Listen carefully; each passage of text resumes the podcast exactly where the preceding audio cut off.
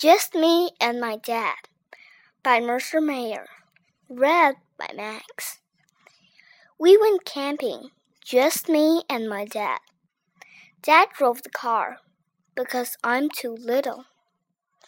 I picked the campsite, but someone was already living there, so I give it back. We found another campsite nearby. My dad was tired, so I pitched the tent. We made a campfire.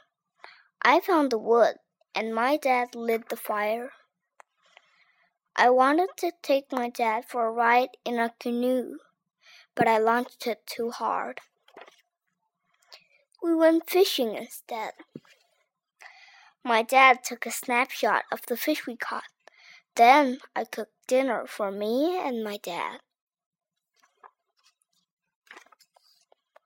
We had eggs. After dinner, I told my dad a ghost story. Boy, did he get scared! I gave my dad a big hug. That made him feel better. Then we went to bed. I stayed up with my dad and let him read a story to me. We slept in our tent all night long, just me and my dad.